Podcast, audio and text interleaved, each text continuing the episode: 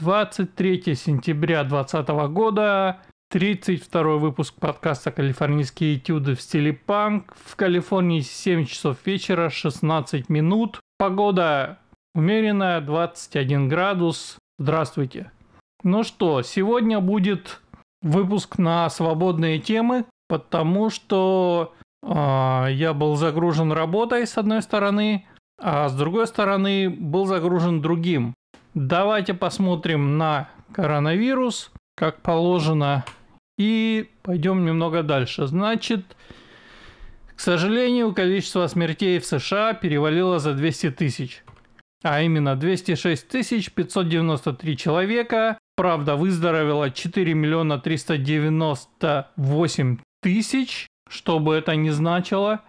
Потому что, как вы понимаете, никакого ни лекарства, в общем-то, ничего нет. Ну, может быть, врачи нащупали какие-то э, способы для облегчения ситуации, для облегчения положения больных. Но вакцины только начинают э, тестировать. Поэтому эти люди, которые выздоровели, скорее всего, выздоровели сами. То есть это люди, которые показали на тесте, что да, больные, потом не больные. Молодцы. Значит, статистика за вчера по смертям. Первое место Флорида, потом Техас, потом Калифорния, Джорджия, Миссури. Причем во Флориде 202 человека, в Калифорнии 118. Ну, давайте посмотрим, что происходит в Калифорнии, хотя я примерно догадываюсь. Да, позавчера по смертям, значит, топ выглядит так. Оранж, Лос-Анджелес, Сан-Хоакин, Фресно, Сакраменто, Санома Аламида, где живу я в этой каунте, плюс 5 человек. Санта-Кларе 3, Станислаус 3, Сан-Диего 2, Санта-Барбара 2 и довольно много каунти, где вообще нет смертей. Давайте посмотрим по новым заболевшим. На первом месте Лос-Анджелес, потом Сан-Диего, Сан-Бернардино – все то же самое. Риверсайд туда же, Оранж туда же. Это все юг. Фресно – это центральная долина. Аламеда – 91 человек. Здесь у нас новых заболевших. Но сравните с Лос-Анджелесом. Там 1200. Опять-таки, может быть, Трамп прав, и эти э, значения просто показывают, что тестируют больше. Вот и все. Мы не знаем. Сан-Франциско плюс 36 заболевших, но никто не умер за вчера. В общем, коронавирус как-то развивается, но, скорее всего, придется ждать, пока найдут таки вакцину и повально всех вакцинируют. При этом э, была новость про то, что некоторые каунти в Калифорнии а, поменяли статус. Здесь, э, по-моему, 5 статусов, э, вот основанных на вот этих данных. Сколько заболевших в какой-то период э, времени, сколько а, тестов сделано, а, сколько умерло. И, в общем, три каунти, не помню какие, но они поменяли статус и перешли в разряд умеренных. Это значит, что теперь они могут открывать рестораны для как бы для обслуживания внутри здания, а не снаружи, да, но а, в ограниченных количествах с соблюдением расстояния между людьми. В общем, хорошая новость. Главное, чтобы это не откатилось назад. А, значит, главная новость, по сути, одна. Умерла судья Верховного суда. И это big deal, потому что как вы знаете, если вы не знаете, я вам напомню, а, судья Верховного суда, а это верховный такой самый главный орган законодательной, вернее, судебной, конечно, судебной власти, а, назначается пожизненно. Именно поэтому была пару лет назад такая жестокая битва за Кавана, за назначенца а, Трампа. Но Кавана прошел, и он достаточно молод, ему 40 с чем-то, по-моему, лет. И вот умерла Рут Бейдер Гринсбург, бабушка, которая была 80 чем-то лет, которая последние годы жестоко болела, что, в общем, понятно в ее а, возрасте. и которая больше времени проводила в больнице, чем, собственно, занимаясь работой в суде. При этом она отказывалась уйти на пенсию, как бы добровольно освободить а, место, и она отказалась уйти, когда ее просил об этом Обама. Здесь в Штатах есть такое выражение, не знаю, слышали вы или нет, называется flip the bird, то есть показать птичку. Знаете, что значит? Показать средний палец. Вот она сделала flip the bird Обаме и отказалась уходить. Ну, теперь она умерла, и средства массовой информации распространили видео, довольно трогательное, честно говоря. А, у Трампа берут какое-то интервью, я не знаю, какой канал, но, значит, а, корреспондент в процессе этого интервью где-то на улице, знаете, как обычно, Трамп останавливается и отвечает на какие-то вопросы. А, и Трампу сообщают, что вот э, Гинзбург умерла.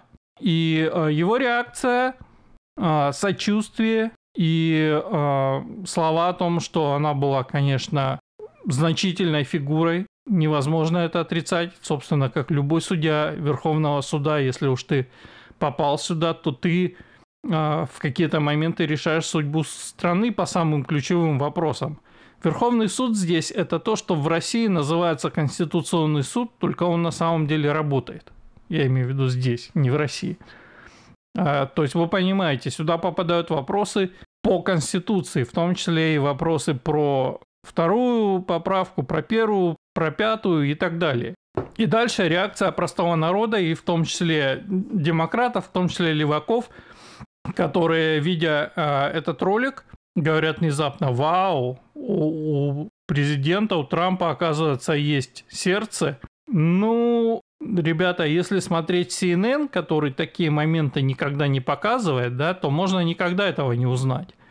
Но, в общем-то, те, кто следит за Трампом, те, кто смотрит альтернативные э, новости, пользуются альтернативными источниками информации, это знают. Например, э, ситуация с Эпштейном. Вы знаете, Эпштейн, который то ли умер, то ли не умер своей смертью в тюрьме, который э, устроил на острове бордель из несовершеннолетних, куда летали богатые и знаменитые, большой список, и который якобы повесился, но на самом деле, скорее всего, нет. А, так вот, э, Трамп какое-то время назад, довольно большой, там в десятках лет исчисляется это, когда на Эпштейна попытались первый раз завести дело, а, то еще перед этим, видимо, в общем, Трамп узнал, чем занимается Эпштейн, да, и он тогда не был, естественно, ни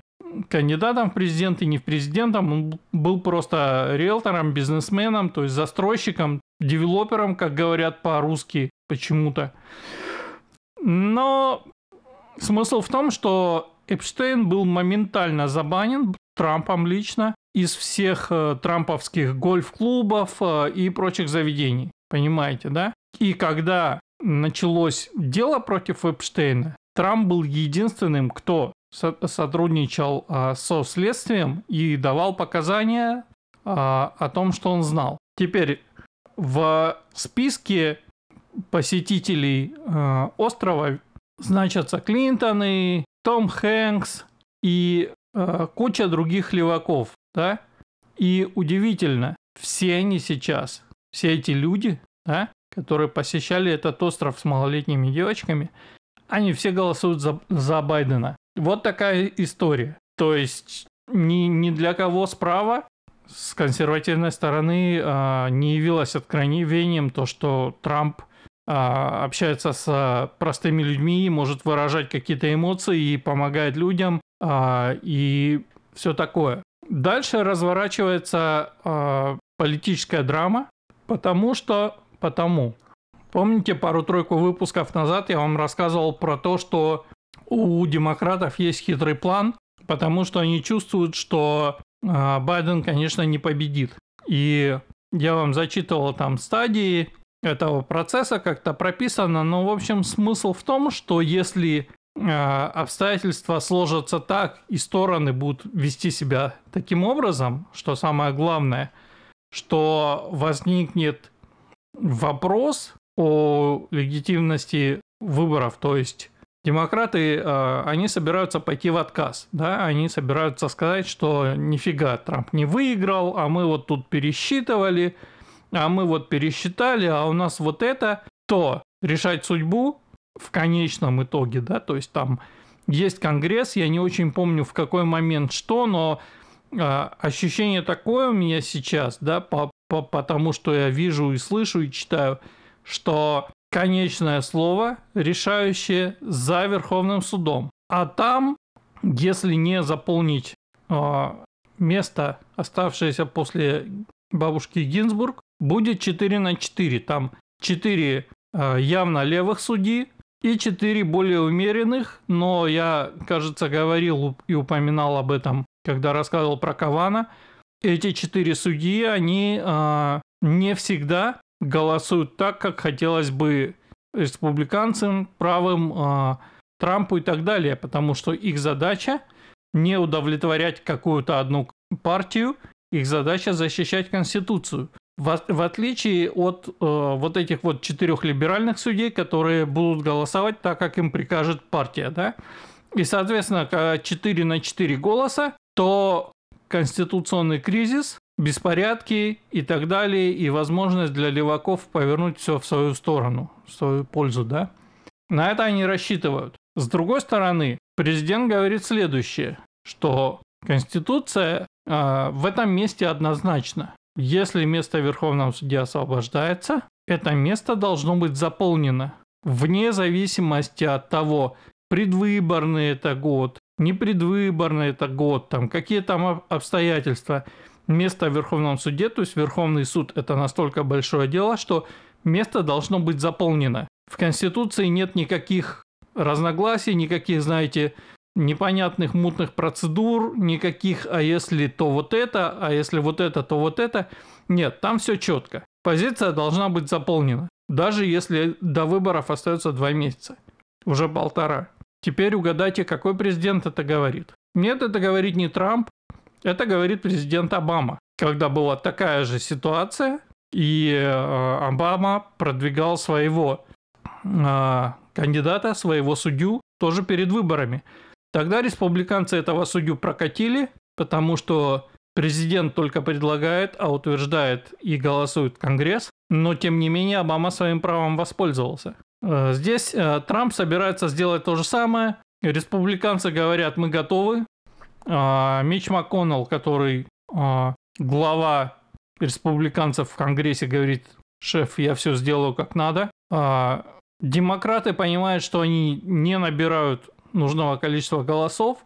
А там еще довольно смешная история про то, как э, про то, на самом деле, что такое современные демократы.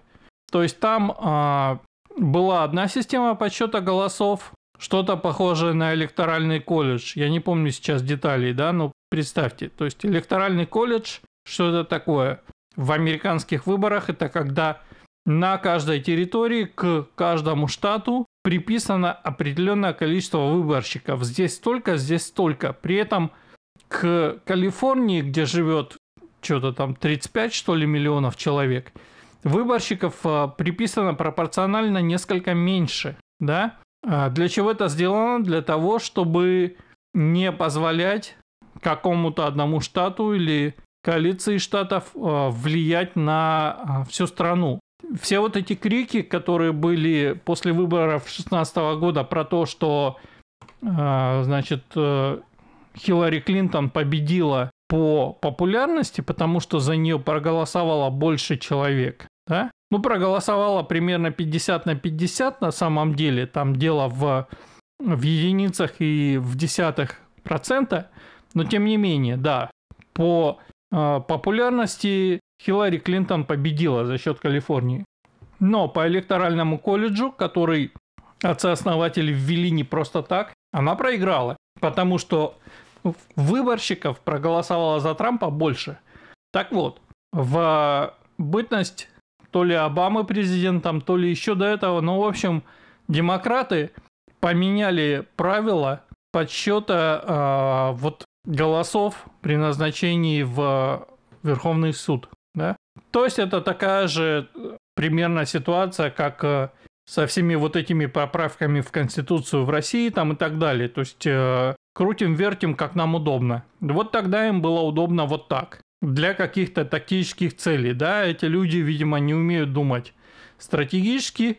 Теперь получается, что их голосование по большинству, да, оно теперь играет на руку именно республиканцам. Привет, приехали.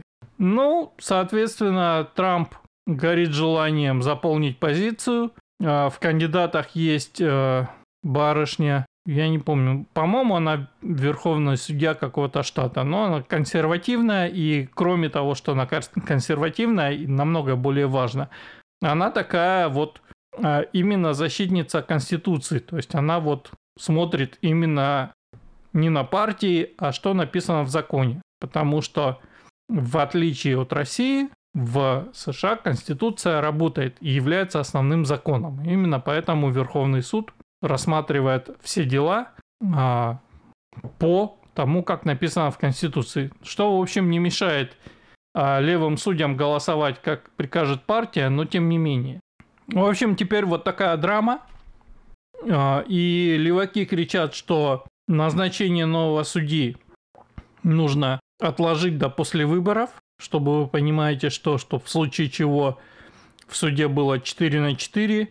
При этом, а, вы знаете, интересный момент, то есть многие и даже на самом верху у демократов, они говорят, что типа в случае, если выиграет Трамп, мы этого никогда не признаем и начнутся беспорядки. То есть, ну, фактически они подтверждают, что беспорядками управляют они, да?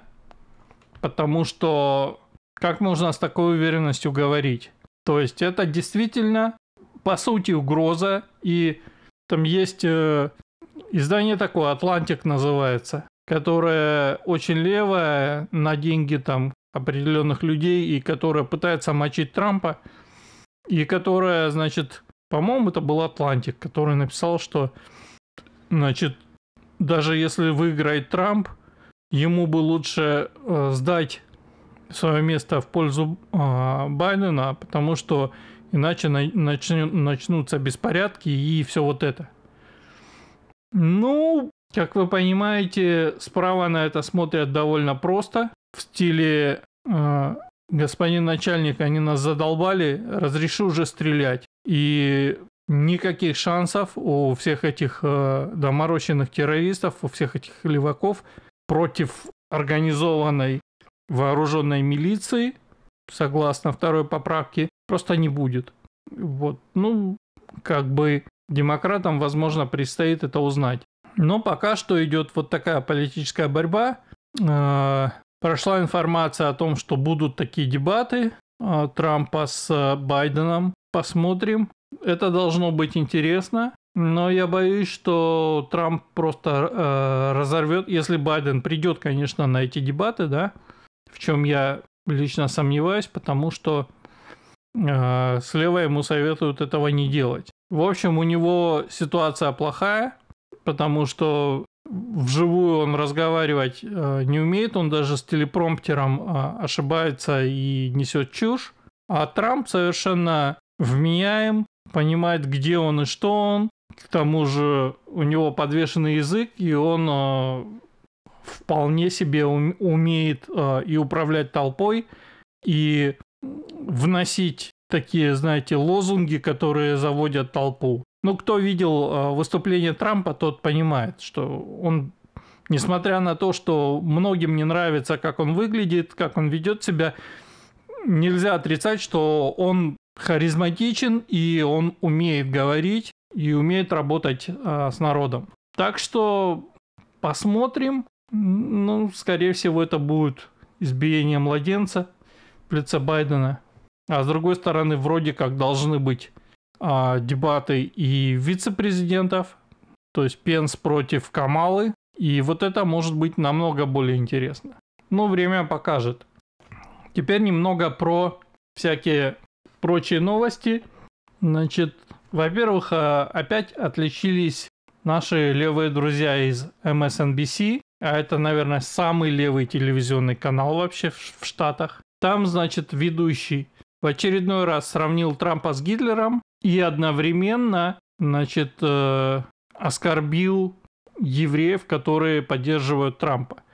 Ну, надо сказать, что в рядах Демократической партии очень много евреев, и в частности в Академии, э, я имею в виду в, в науке и в Оскаре в киноакадемии, да, а, и они традиционно голосуют э, за левых кандидатов. Но, видимо, до кого-то доходит, раз уж диктор на MSNBC обратил на это внимание, видимо, какие-то сигналы поступают, что евреи собираются голосовать за Трампа, особенно в Нью-Йорке, когда э, ситуация такова, что антисемитизм растет, власти с этим не делают ничего, и кроме того, э, идиот мэр Нью-Йорка Кома, вернее Деблазио, простите, Кома это другой идиот губернатор. Но, в общем, никто из них не делает ничего, полицию собираются дефандить, и э, евреев вся, всячески прижимают. Вполне возможно, что евреи на, на этой волне и на волне открытия э, посольства США в Иерусалиме и новых мирных договоров Израиля с Ближним Востоком, вполне возможно, что они будут голосовать за Трампа, да? Но вот, точно так же, как в свое время, несколько месяцев назад Байден сказал, что те черные, которые не голосуют за него, на самом деле не черные, точно так же и этот говорит, что евреи не евреи, и такие дела. В общем, демократы продолжают указывать людям, кто они такие, кем им себя считать и все вот это. Пара новостей из Сиэтла. Во-первых, а, после событий июльских, когда был этот самый чат-час, вот эта анархистская зона в даунтауне, и вы помните, я про это рассказывал, значит, эти анархисты приперлись к мэше города,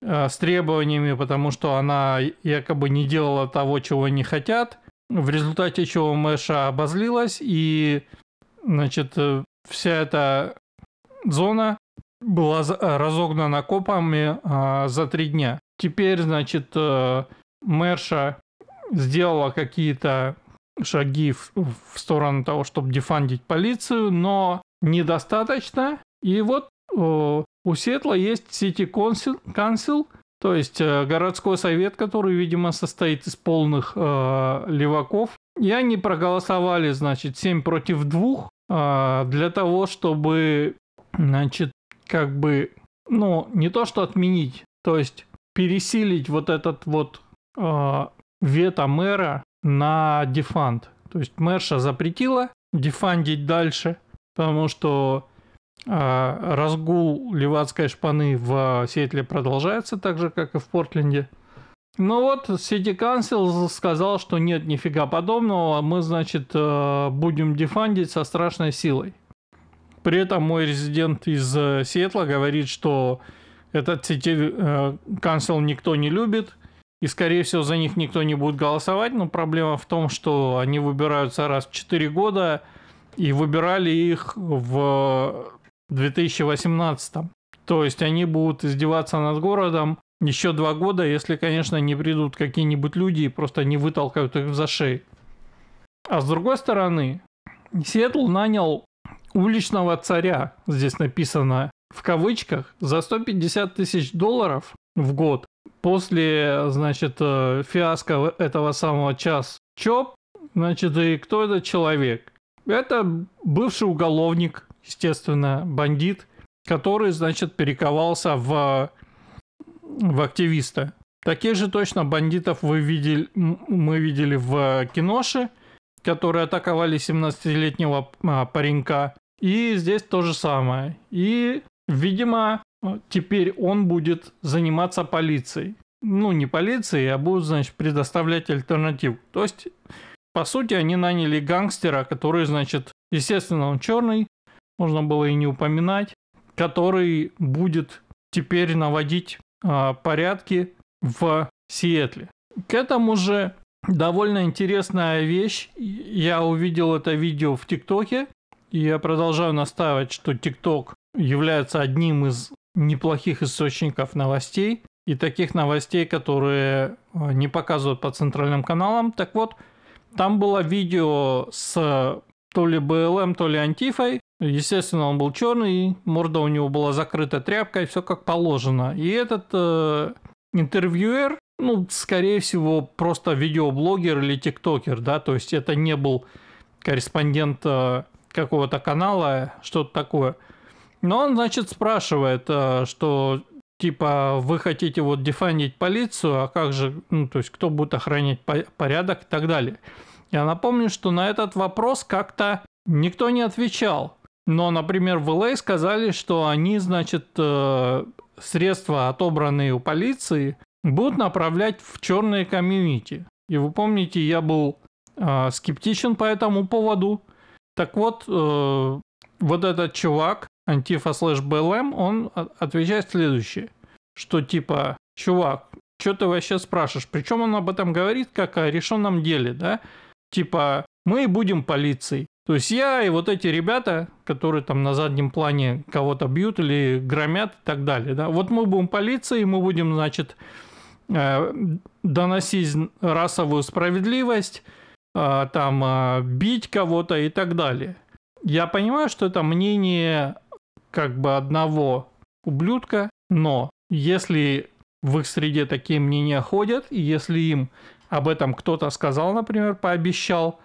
И в связи с вот этой новостью про нанимание гопника в Сиэтл управлять э, вместо полиции э, правопорядком, вы понимаете, да? Возможно, это действительно левацкая идея, и деньги, которые идут на якобы черные комьюнити, идут на самом деле в БЛМ и на, на наем вот таких вот активистов. И Дальше, соответственно, вполне возможна картина, когда э, будет практически как в собачьем сердце Булгакова, да, когда будут приходить зондеркоманда и делать э, все, что они хотят, и у них будет власть, данная им, значит, э, местным начальством, значит, и будут предъявлять тебе, что ты белый, что ты живешь там в собственном доме, что у тебя две машины, еще что-нибудь. Ну, вы понимаете. И, как вы понимаете, ни в каких других штатах, кроме ультрадемократических, и даже, возможно, не в штатах, а просто в городах, это не прокатит. Потому что если такие гопники а, с мандатом от начальства начнут ходить по а, значит, республиканским штатам и республиканским районам, в них, скорее всего, начнут просто стрелять. И будут правы. Потому что, как вы понимаете, никто из этих людей, из жителей я имею в виду, ни за каких гопников, которые теперь э, должны обеспечивать их безопасность, якобы не голосовал. Так что удачи демократам с этим, но вряд ли получится. Теперь а, еще одна тема, о которой я хотел поговорить. Этот вопрос всплыл у нас в Лепрочате. Э, я сегодня ездил по делам и слушал подкаст Умпутуна. Кстати говоря, рекомендую. Это человек, который живет дольше меня. В Штатах он живет под а, Чикаго, в Иллинойсе. А, тоже наш, из консерваторов. И особенно последние несколько подкастов, ну, начиная с марта, с апреля, да, вы можете послушать. Он более последовательный и взвешенный, чем я. И он э, точно так же высказывает свое мнение о том, что происходит. Тем более, что он находится ближе к одному из гнойников, которым сейчас является Чикаго. В общем, рекомендую. Э, но вспомнил я о нем потому, что он в одном из последних подкастов тоже э, отвечал на этот вопрос. И вопрос звучит вот как. Причем вопрос задают, э, ну не то чтобы русские, но по крайней мере русскоязычные граждане. Да? Он звучит так. Как вы можете с одной стороны поддерживать Трампа, а с другой стороны быть против Путина? Да? Я напомню, что в, перед э, выборами 2016 года и сразу после выборов леваки э, развернули здесь э, массовую пропагандистскую кампанию, сравнивая э, Трампа с Путиным и, соответственно, дальше с Гитлером. Вы видите, эти сравнения никуда не делись. MSNBC продолжает. И я видел всю эту истерику на Reddit, где народ реально рыдал и думал, что сейчас начнется построение концлагерей для геев и вот это все. Прошло 4 года, ничего не началось, никаких притеснений ни по половому, ни по расовому, ни, ни по какому-то другому признаку, ничего. Тем не менее, леваки продолжают сравнивать а, Трампа с Путиным и с а, Гитлером дальше, да? Так вот, отвечаю, все очень легко и логично. Начнем с того, что, собственно, пункт номер один, на котором можно и закончить, да? Трамп законно избранный президент США. Путин на этот вопрос вы можете ответить сами, да? Соответственно, я не вижу вообще никаких пересечений. Как бы путинская Россия – это э, мафиозно-клановая олигархия, США – это федеративная республика. Вот вам еще как бы различие, да? В США а, народ выбирает, начиная от мэра города и заканчивая президентом, да? Кого народ выбирает в России? Давно ли были выборы а, мэра или губернатора? То есть э, список можно продолжать, но в общем и целом ничего общего между Путиным или Гитлером, например, и Трампом нет. Это чистый бред, который исходит из э, непонимания того, кто является кем. Я понимаю, когда западные леваки, особенно американцы, а, делают такие сравнения. Они ничего не знают ни о России, ни о Путине, э, вообще ни о чем. Они даже об истории своей страны ничего не знают. Да?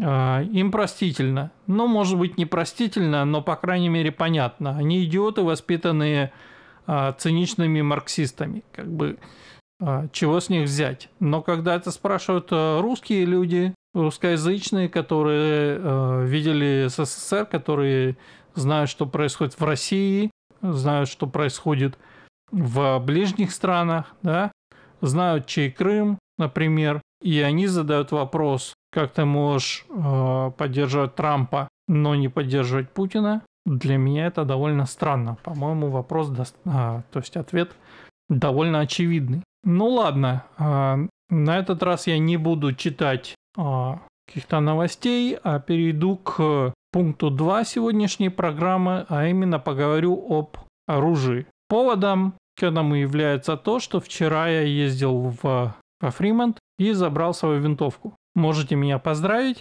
В понедельник я забрал 500 патронов, которые я заказал через э, интернет и которые приехали к местному ФФЛ. Сегодня я ездил довольно далеко, 40 миль в одну сторону, на самый-самый юг Сан-Хосе, в большой магазин, практически единственный э, ритейлер, большой, действительно большой, но они занимаются не только оружием, они занимаются вообще всем, всем аутдором, то есть э, туризмом, рыбалка и всем прочим. Но э, я заказал некоторое время назад, после того, как я оформил документы на винтовку, заказал там порядка 200 патронов. Их не было в наличии, но их можно было как бы доставить с другого их склада. Вот, соответственно, вчера мне пришло письмо, что они приехали. Сегодня я ездил туда. Все, все вместе заняло два с половиной часа. А, в самом магазине совершенно нормально, без, безо всяких проблем все прошло и очень быстро. Но дорога, что туда, что обратно, довольно выматывающая, при том, что пару лет назад я ездил, может быть, не так далеко, но в, в даунтаун Сан-Хосе, где я тогда работал, я ездил каждый день. Что можно сказать? Пробки вернулись, куда едут и откуда все эти люди не очень понятно, при том, что Большинство IT-компаний, насколько я понимаю, продолжают работать из дома.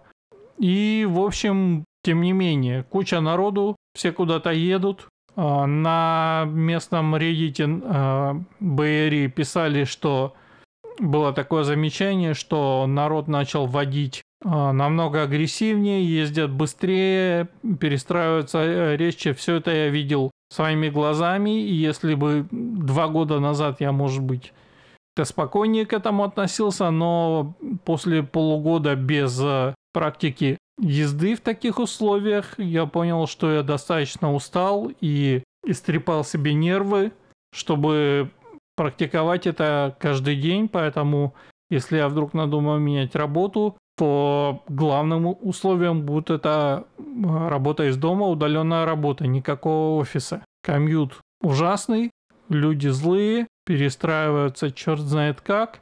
И, в общем, я не хочу это переживать снова. Тем не менее, патроны забраны, винтовка забрана. Время поговорить об оружии еще раз.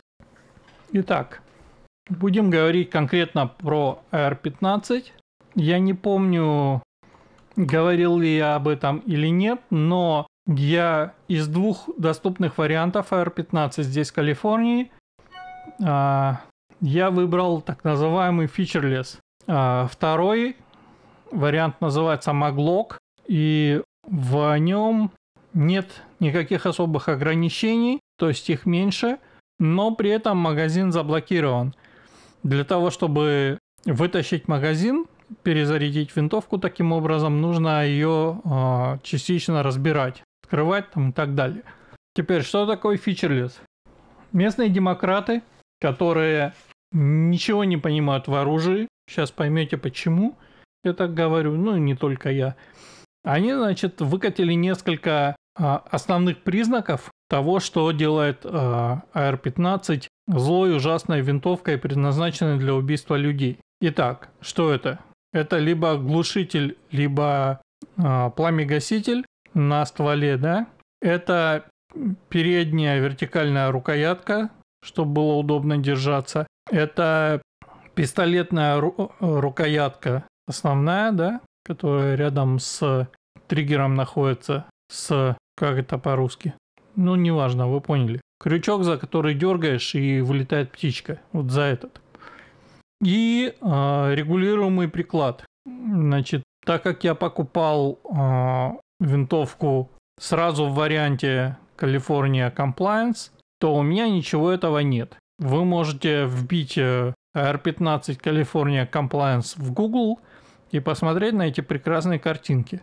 У меня а, нерегулируемый приклад, приколоченный, значит, к буферной трубе, который с ним невозможно ничего делать, его невозможно поменять, его невозможно регулировать. У меня, а, значит, позорная лопасть сзади а, ручки, которая не позволяет большой палец обернуть вокруг этой самой луч, ручки. То есть понимаете, да?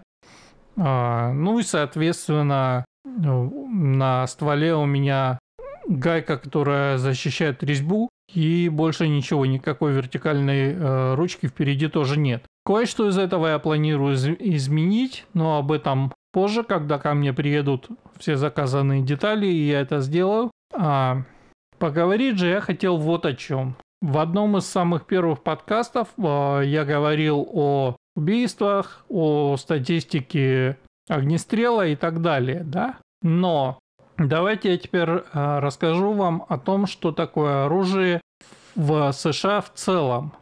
И я не буду брать э, сейчас э, каких-то бандитов, каких-то масшутеров и так далее. Я буду рассказывать о всем том оружии. Вы помните, там статистика такая, что больше, чем один ствол на одного человека населения, то есть э, я не помню точную цифру, но там больше 350 миллионов стволов у населения, да?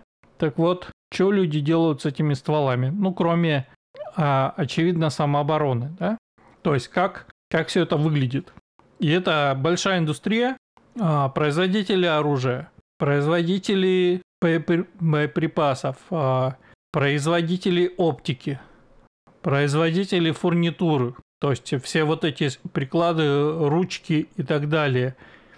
А, производители, собственно, основных частей AR-15, то есть ловера верхнего ресивера, а, нижнего ресивера и апера верхнего ресивера, да, а, то есть всякие не очень большие бутиковые компании, которые делают топовые винтовки, да, И люди, которые это покупают, строят, перестраивают, настраивают, пишут об этом видео, выкладывают на YouTube и так далее. То есть это, это большая тема, да.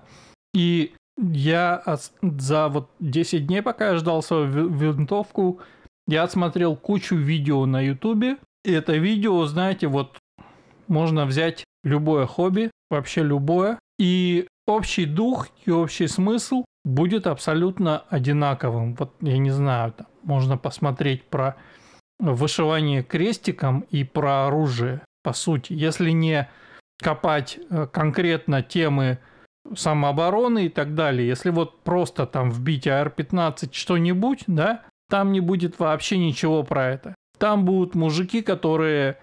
Вот я собрал новую винтовку. Вот я купил винтовку, я на ней меняю вот эти детали. Вот я пришел в тир или на стрельбище, отстрелял у меня вот такие результаты. А вот вот эти вот три э, боеприпаса, а этот летит вот так, этот летит вот так, этот летит вот так, и я вам советую брать вот этот. Ну, например, да. А вот я взял пять разных боеприпасов, взял бетонные блоки, и вот я стреляю. Вот смотрите, такой результат. Понимаете, это вот, ну, ни к убийству, ни даже к самообороне это не, не имеет никакого отношения. Это чистое э, хобби, люди любят стрелять, люди любят ковыряться в железках, э, настраивать, тюнить э, и все такое. Это аналог советского э, лежания в гараже на выходных э, под гнилым запорожцем. Вот это вот прям вот оно, да? То есть любое э, мужское хобби – которая связана с железками, абсолютно про это. То есть это такие а, энтузиасты оружия, которые любят стрелять, кто-то любит ковыряться, а, собирать, разбирать, менять запчасти и так далее. А, есть люди, которые стреляют на большие расстояния. То есть здесь есть такая тема, тысячедолларовое оружие, винтовка в основном, да, а, и стрельба на 1000 ярдов. 1000 ярдов это меньше километра, то есть то ли 800, то ли 900 чем-то метров. Но ну, все равно далеко, да. Как вы понимаете, для этого нужно а, оружие строить и готовить определенным образом. И вот они стреляют, э, улучшают результаты, там меряют э, пуля вылетела с такой скоростью, а вот это такое, я взял, я взял вот этот боеприпас, он значит вот так. То есть это вот чисто ради искусства. Как в том анекдоте, знаете, во-первых, это красиво. А, значит, э, кроме этого, куча охотников. Как бы охота это отдельная тема, и не вся охота относится, значит, э, к каким-то, знаете, к чистому злу, как пытаются представить это э, гринписовцы и те же самые леваки. Ничего подобного. Э, и дальше, например, такая тема, как э, самооборона от животных где-нибудь в лесах, да. Э, здесь есть такое понятие, северные штаты и особенно Аляска, bear country, то есть медвежья страна. И если говорить про черных медведей, то они обычно довольно трусливые. Очень много видео есть и в Ютубе, и в ТикТоке про то, как какой-нибудь медведь приходит, что-нибудь там пытается куда-нибудь залезть, например, в мусорный бак, его шугают, и он убегает, да? Ну, за исключением ситуации, когда зверя зажали в угол, у него нет э, выбора, либо когда он э, обороняет свое потомство, да? Здесь расклады другие – Бурые медведи, которые вот, например, там на той же Аляске, это как бы совсем другой хищник и другая история. А теперь вот представьте, я вам рассказал вот про эти вот а, левацкие требования. Это при том, что медведи здесь есть, но они черные и мелкие, да. Последнего волка видели очень давно. Ходят большие кошки время от времени, но их тоже не отстреливают, а их э, ловят в основном и увозят куда-то. Здесь бывает информация, а, в новостях проходит про то, что люди, которые живут, э, знаете, где-нибудь в каких-нибудь холмах, внезапно оттуда выходит какая-нибудь кошечка и э, жирает э, маленькую собачку, которую они себе зачем-то завели, или э, котика, да, который там скакал на заднем дворе. Ну вот. Соответственно, как вы понимаете, в менее либеральных штатах, в северных или в центральных штатах, такую кошечку, возможно, бы пристрелили, а не ловили и не увозили, да? А, и то же самое относится к фермерам, которые охраняют свои стада от хищников, да? Как можно охранять свои стада от хищников, от каких-нибудь волков, например, а, без оружия? То есть смешно а, говорить. И э, я вот думаю, то есть я посмотрел пару видео про, э, про Аляску, про медведей. Там чувак из Аляски рассказывает э, про то, какое оружие, там топ-10 лучше всего брать с собой, чтобы в случае чего оборониться от бурого медведя, который очень большой, очень сильный и очень-очень быстрый. Да? И там такие калибры, что ого-го. То есть это не стандартный вот этот 5.56 НАТО, который в винтовке R15, который считается супер злым. Э, этот калибр, ну я не знаю, разве что если в медведя стрелять из полностью автоматической винтовки, что, в общем, запрещено, да, то есть автоматические винтовки у гражданских запрещены. И с, с магазином на 30 патронов, да, вот, может быть, можно его как-то остановить. В другом видео чувак там рассказывал, кстати, про то, что на них э, побежал медведь, и они э, с расстояния 100 ярдов, ну то есть 80, 80 метров или 90 метров, да, пока он бежал, они стреляли в него из всего, что у них было, и он остановился и упал буквально в полуметре от них. То есть представляете себе такое животное. Это был черный медведь, не бурый. Соответственно, я себе просто представил картину, как э, на какой-нибудь Аляске живет какой-нибудь мужик где-то в отдалении, и э, он вынужден охотиться, чтобы добывать мясо, или там э, он идет, например, поймать рыбу, а медведи часто встречаются вот в таких местах, потому что они тоже ловят рыбу, да? и на него э, начинает бежать бурый медведь, а у него вот эта вот California Compliance винтовка – с неудобной ручкой, с, не, с нерегулируемым прикладом, э, которую неудобно держать, потому что впереди ручки тоже нет. И типа, и чё?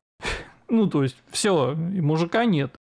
То есть, все эти требования калифорнийские, они основаны исключительно на том, что здесь как бы нет никакой реальной угрозы, да, и в, в северных штатах, где дикая природа и медведей и все такое, или волки, там просто невозможно принять э, такие решения, да. Э, я видел еще видео мужика, который э, на вопрос, почему он носит оружие в лесу, он, он, он говорил следующее, отвечал так, что, во-первых, он сторонник второй поправки, и, значит, это наше конституционное право, не ваше дело, как бы хотим мы носим, да. А во-вторых, он сказал следующее, что у них в семье с измальства была такая культура, что если ты идешь в лес, ты берешь с собой э, ружье. То есть это как бы было нормально и естественно. И во многих сельских местностях точно так же. И дети начинают стрелять э, из э, 22 калибра в возрасте 10 лет. А кто-то может быть и раньше. Ну, естественно, отцы их учат. А, и это естественное отношение к оружию, да, без попыток каких-то демонизировать, просто потому что это оружие является таким же инструментом, как нож или лопата, да. То есть э, я сейчас говорю о культуре, которая совершенно отлична от культуры городской. То же самое в России, да. Представьте, что живут какие-нибудь таежники там где-нибудь в тайге, да, и вы им сейчас а, придете и скажете, что, значит, а, либо отдавай оружие, либо, значит, вот тут прикрути вот это, вот тут прикрути вот это, теперь оно у тебя будет стрелять через раз, держать его будет неудобно. вы понимаете, что эти люди ответят, потому что они тоже знают, что без оружия в тайгу лучше не ходить. Как бы, ну, это простая логика.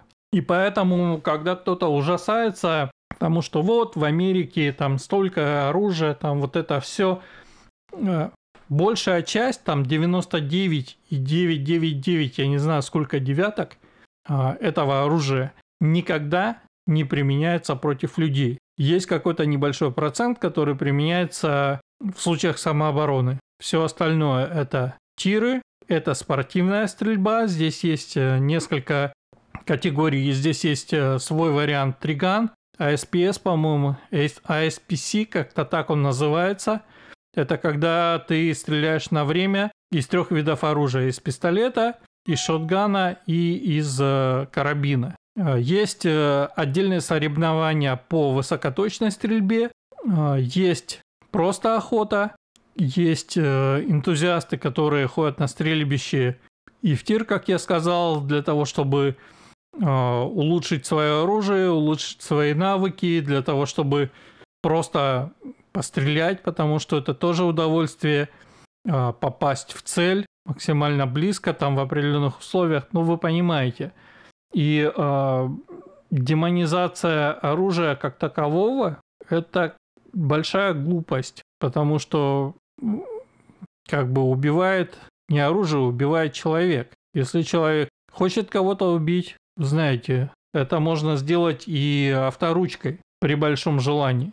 Поэтому все разговоры о том, что оружие надо запретить, что это зло и так далее, это все большая-большая-большая глупость. И на самом деле нужно просто быть осторожными, потому что вы понимаете, без соблюдения техники безопасности элементарной а, для человека сейчас опасно все. Можно прищемить э, палец дверью, можно засунуть какую-нибудь фигню в микроволновку, ее разнесет, да.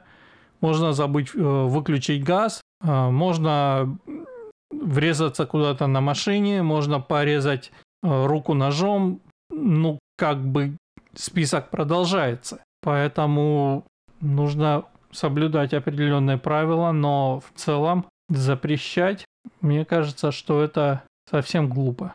Ну и а, напоследок я хочу рассказать про то, чем а, хороша и почему а, такую большую популярность получила винтовка R15, да?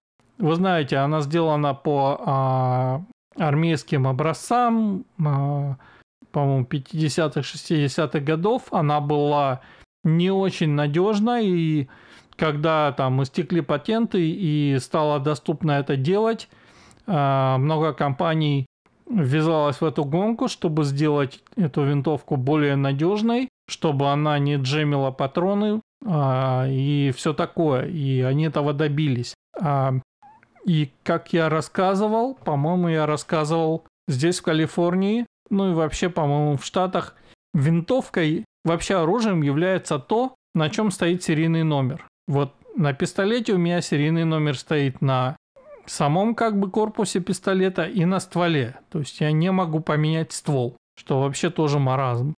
С AR-15 тема такая, что серийный номер стоит только на нижнем ресивере, на ловере, так называемом. И это значит, что э, если все остальное стандартных размеров, то есть все ко всему подходит обычно в AR-15, то есть это получается открытая платформа, да, все ко всему подходит, любые детали – встают э, на нужное место, хотя внутри могут быть сделаны по-разному, разные материалы, разная обработка, тем не менее, все совсем работает, да?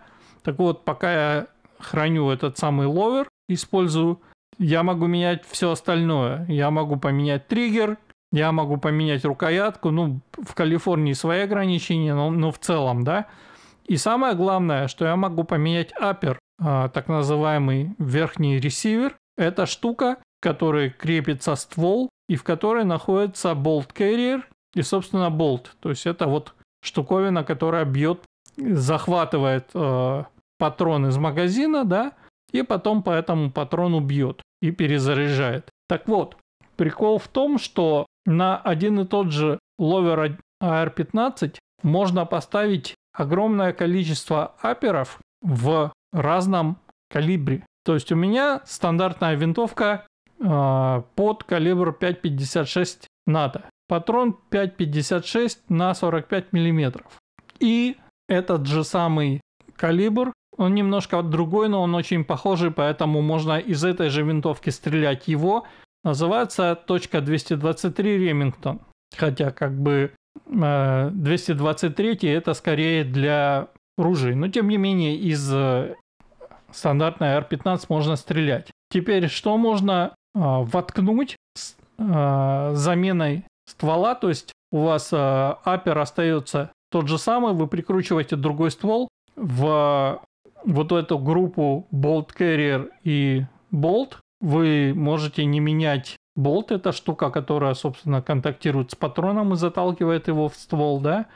Для каких-то калибров, для каких-то вы меняете только болт, для каких-то вы меняете э, Bolt Carrier Group целиком, да, но по сути вы можете э, сделать вот этот апер в сборе, так сказать, то есть ствол, все, что к нему прикручено к этому аперу, да, там оптика, болт carrier а, с, бол, а, значит, с нужным болтом под нужный калибр, да, и просто менять, а меняется это очень легко. От, а, отщелкивается два пина, ставится другой апер, защелкивается два пер, пина. За 30 секунд у вас получается винтовка с тем же ловером, да, другого калибра.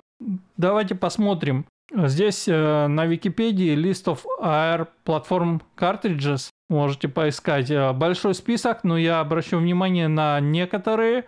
Э, точка 22 Long Rifle или 22 LR.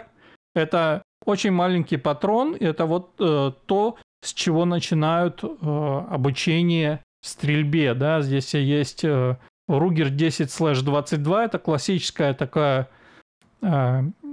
то ли винтовка, то ли ружье, то ли карабин, не знаю. Ну, в общем, маленькая деревянная Bolt action, то есть э, вы понимаете, болтом как бы передергивается затвор, она не автоматическая. С нее э, начинают э, обучить, обучать стрельбе. Ну и она подходит для так называемой small game.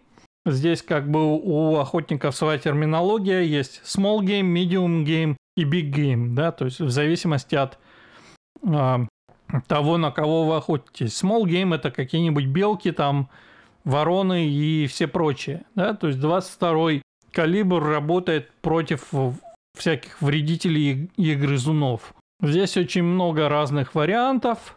Потом 223 Ремингтон, соответственно, 224 Валькирия. Это новый калибр, пока еще не очень популярный, набирает популярность. А, один из калибров, в котором а, я хочу сделать следующую свою это не винтовка будет, это будет пистолет. АР-пистолет. Есть такое, такая тема с коротким стволом э, и там с другими ограничениями. В Калифорнии это делать можно, но сложно, потому что можно э, делать только в варианте Maglock. То есть нету фичерлес варианта для таких пистолетов. Но калибр называется .300 AAC Blackout или просто 300 Blackout.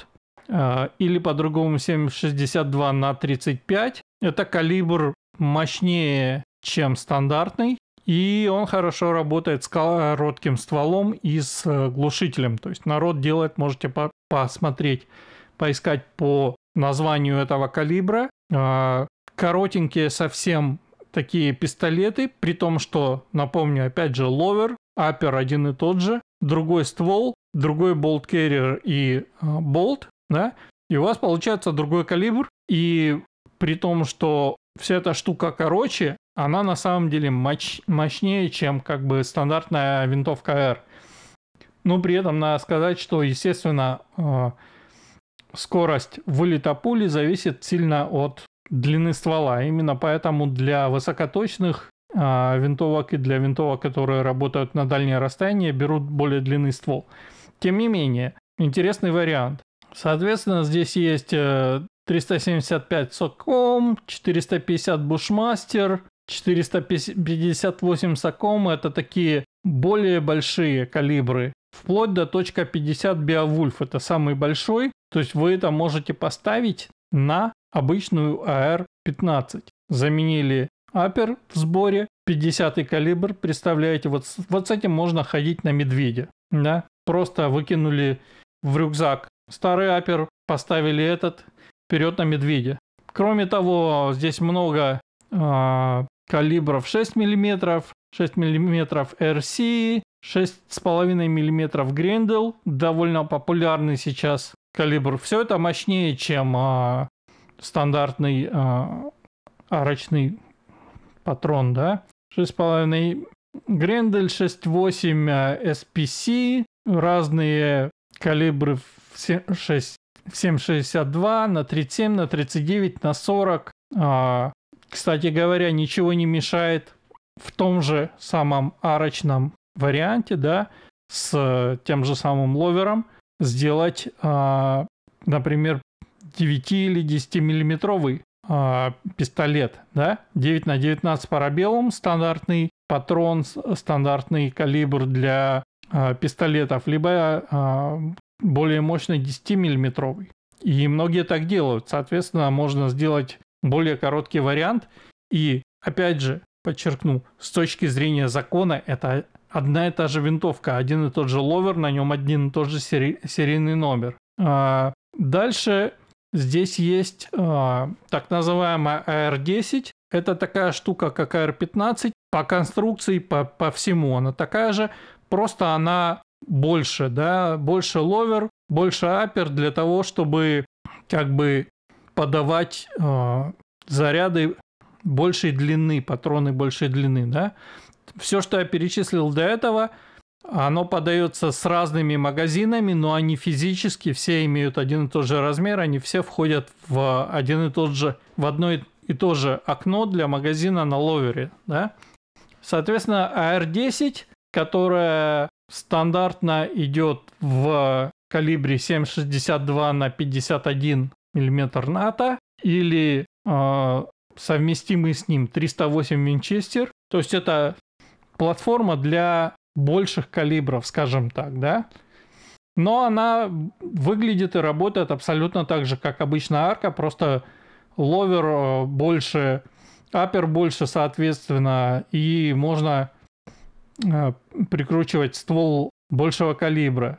Здесь, соответственно, 6 мм Ремингтон, 6, 6,5 мм Кридмар. Это очень популярный здесь калибр и заряд для именно дальней высокоточной стрельбы 6,5 э, Кридмар имеет отличную баллистику и э, те, кто делает как бы снайперские винтовки, скажем так, те самые до 1000 ярдов на основе АР, они делают на платформе AR-10 и 6,5 Кридмар, соответствующий, э, соответствующий длинный ствол, да, соответствующая оптика и пожалуйста. И здесь очень много вс- всего.